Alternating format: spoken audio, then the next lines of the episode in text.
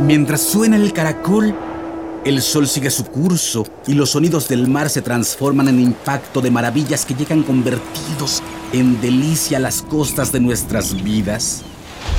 Dudas se disipan, verdades se exaltan, pensamientos que se deslizan sobre la superficie de nuestras mentes y se acomodan como nuevos amos en la cima de nuestra identidad. identidad. El pueblo de la náhuac que camina hacia el horizonte con la confianza y la seguridad que nos da la profecía misma, pasos que quedan marcados en la tierra como los presagios que se plasman en la historia. Salud, creador, formador. No nos abandones, deidad que moras en el cielo y en la tierra. Danos hijos mientras camine el sol y aparezca la aurora, que las semillas germinen y venga la luz Danos el don de marchar por caminos abiertos y veredas sin emboscadas. Que estemos tranquilos y vivamos en paz. Que hagamos una vida buena, una vida al abrigo de todo reproche. Popol Vuh, libro sagrado de los mayas.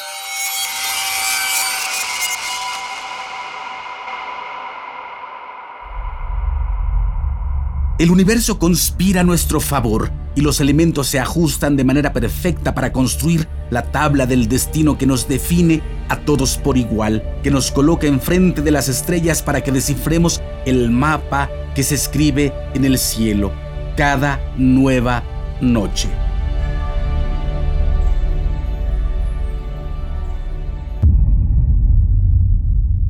Esto es Tolteca el Evangelio de la Serpiente Emplumada. Todo esto sucedió y los textos y códices dan cuenta de ello. Estos son hechos reales.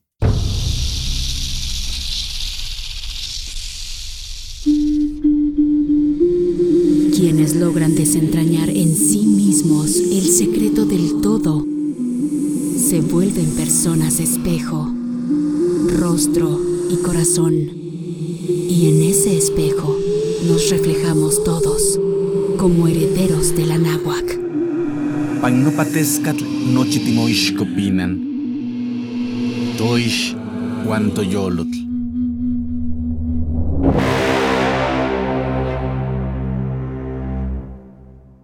Tolteca, el Evangelio de la Serpiente Emplumada un podcast basado en la obra de Frank Díaz y producida por Nación Tolteca y Fundación Donde Educarte, para la consolidación de nuestra identidad y nuestro poder como cultura ancestral, vigente en el presente.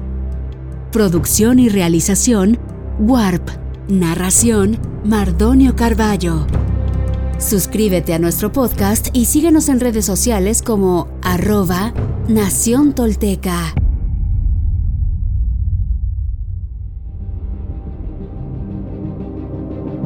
Lo siguiente que hizo Seacat fue educar al pueblo para alejarlo de la superstición, mientras al otro lado del océano Europa seguía sumergida en la oscuridad de la Edad Media y la intolerancia de la Inquisición. Seacat ordenó que cada calpuli levantara una escuela básica de acceso gratuito con dos salas. El Ichpochcali para las niñas y el Telpochcali para los niños. A todos por igual, niñas y niños les enseñaban a contar, leer y hablar con corrección, les recitaban los consejos del libro de las antiguas palabras y les transmitían la historia de la nación, con el auxilio del libro de historia en el que estaba apuntado todo lo importante con nombre, lugar, fecha y hora.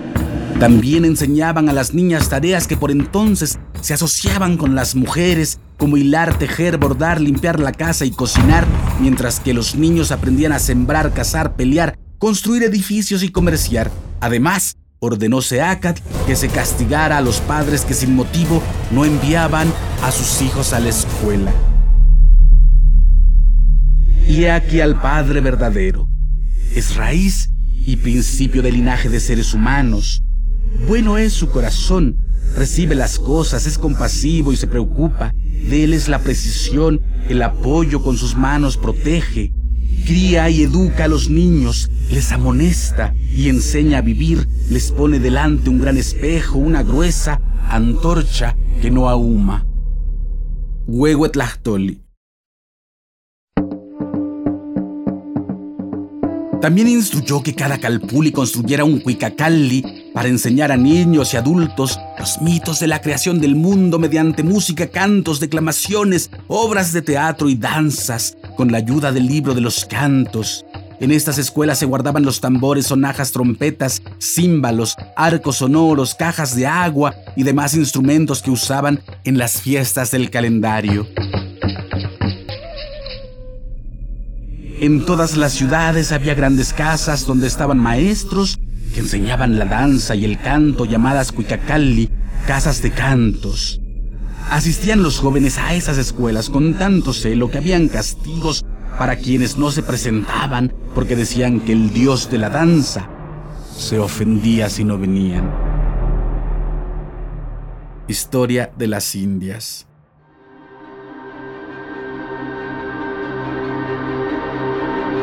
En las grandes ciudades levantó universidades llamadas Calmeca, a donde acudían los adolescentes para prepararse como sacerdotes y sabios. Tras demostrar su capacidad de intención mediante exámenes, allá atrajo a grandes maestros, teólogos, oradores, filósofos, poetas, matemáticos, cronólogos, agrónomos, arquitectos, escritores de códices y traductores de lenguas. Un sabio verdadero no deja de amonestar. Nos hace tomar un rostro y desarrollarlo, abre nuestros oídos, nos ilumina, es maestro de maestros, ofrece un camino, conoce lo que hay sobre nosotros y la región de los muertos. Códice Florentino. Además de sus materias específicas, estas escuelas impartían cinco materias generales, cada una de las cuales tenía su libro. El libro de los años, Shioammat, explicaba los movimientos, nombres y signos de los astros, las calidades de los tiempos, la duración y organización del año con precisión matemática, los atados de años y su amarre con los movimientos del cielo. El libro de las fiestas, el Ilhuimoshli, describía los ritos de las trece fiestas del año sagrado y las 19 fiestas del año civil, más las fiestas extraordinarias por las conjunciones de los astros y los aniversarios históricos. El libro de los sueños, el Temikimoshli, contenía el despertar de la conciencia en los sueños, su interpretación y ejercicios para desterrar las pesadillas y soñar con el mundo divino. Los maestros en ese arte se llamaban intérpretes de sueños. El libro de los tonales, el tonal Lamat, relacionaba los días en que nacían los niños y sus cualidades, así como el rito de la siembra de nombre. Los maestros de esta materia se llamaban calculadores de días. El libro de los matrimonios, Namikitimoshli, explicaba los ritos y responsabilidades para casarse y recibir a los hijos, así como las iniciaciones de los jóvenes a los 4, 13, 20 años, el reconocimiento de las faltas, la comunión con carne sagrada y la despedida de los difuntos. Quiero hablar del anciano Weman, astrólogo y profeta quien a la edad de casi 300 años se sintió morir. Y reuniendo todas las historias que tenían los toltecas desde la creación del mundo hasta su tiempo, las hizo escribir en un libro donde se relataban todos sus trabajos y prosperidades la vida de sus reyes, sus leyes y buen gobierno. Escribió todas las sentencias de la antigua sabiduría, las metáforas y la filosofía, y todo lo que en su tiempo se sabía de astrología, arquitectura y artes secretas. Y tras hacer un compendio de todo, selló el libro y lo intituló Teo Amoshli. Relaciones 1, Ishtil Xochitl. También construyó Seacatl una escuela para entrenar a los médicos y parteras, a la que llamó Omacacalco, la casa de dos caña, y la puso bajo la protección de cuatro antiguos profetas llamados Oshomoco, Zipactonal, Tlaltecteuin y Xochicahuaca, quienes fueron los primeros y más grandes médicos de la historia. Allí atrajo mujeres y hombres con conocimiento y experiencia en las virtudes de las hierbas y minerales, capaces de extraer simples y esencias para curar enfermedades, especialistas en conducir partos, limpiar con ceniza, inmunizar con astillas, realizar operaciones con cuchillas de obsidiana, coser heridas con tripas de ave, entablillar huesos con vendas impregnadas en resina de nopal y punzar la columna vertebral con reactivos.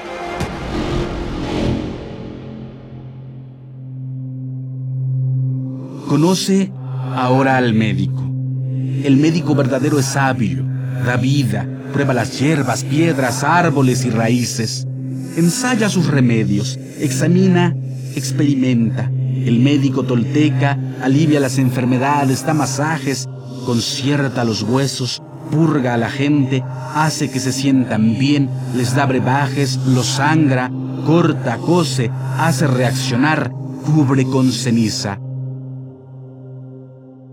Huehue Tlachtoli.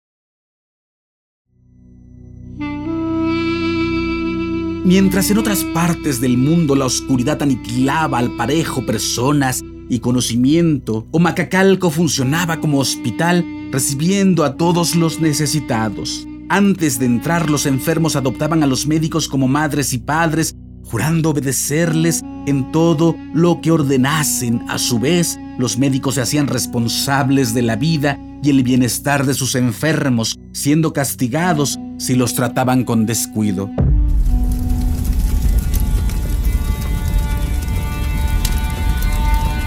Mientras la hoguera de la Inquisición en Europa quemaba libros y mujeres de conocimiento, Seacat le estimuló el arte de fabricar papel y tinta, escribir textos, recortar plantillas para dibujos y labrar sellos para estampar signos, plegar libros, encuadernarlos con planchas de madera, cuero y cartón y protegerlos con sales de cobre, todo ello para suministrar libros a las escuelas, templos y hospitales. Eran tantos los libros que tuvo que construir en el Palacio de los Cuatro Rumbos una gran biblioteca llamada Amoshpialoyan, depósito de libros donde cualquier morador de Tula o el extranjero podía consultar los rollos, mapas, libros plegados y Nepohualtzintzin o Kipu que allí se guardaban.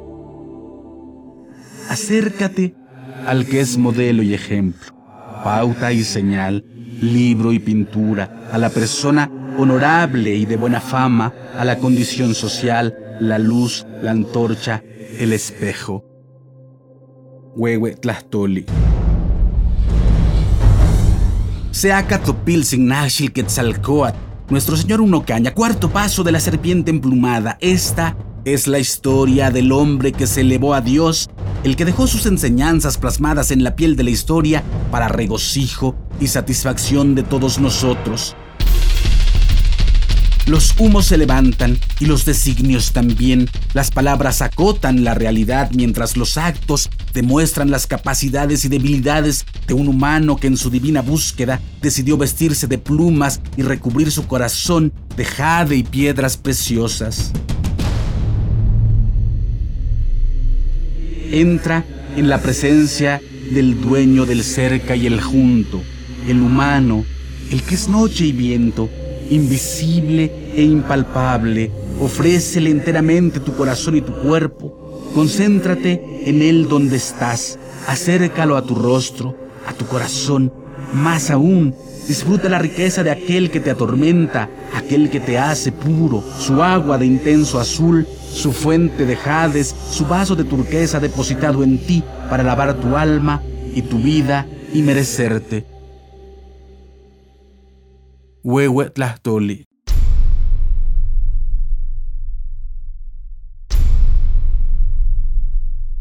Hoy me pongo de pie, firme sobre la tierra.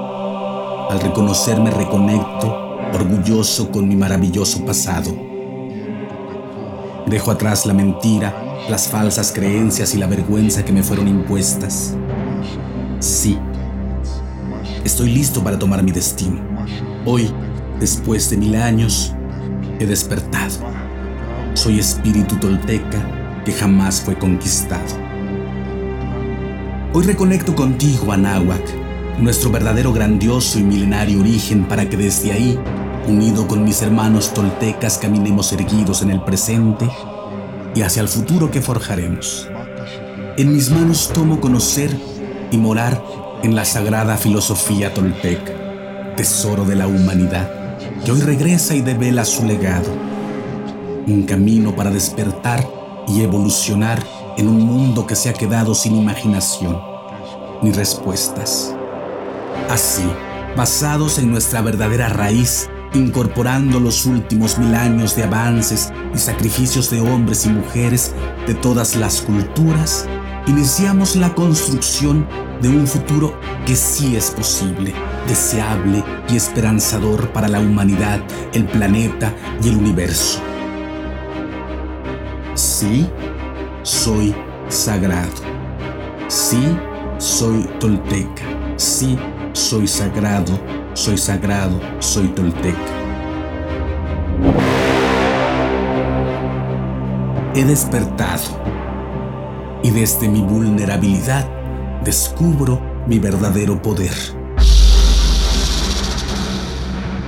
Una vez más, mi corazón brilla en el horizonte.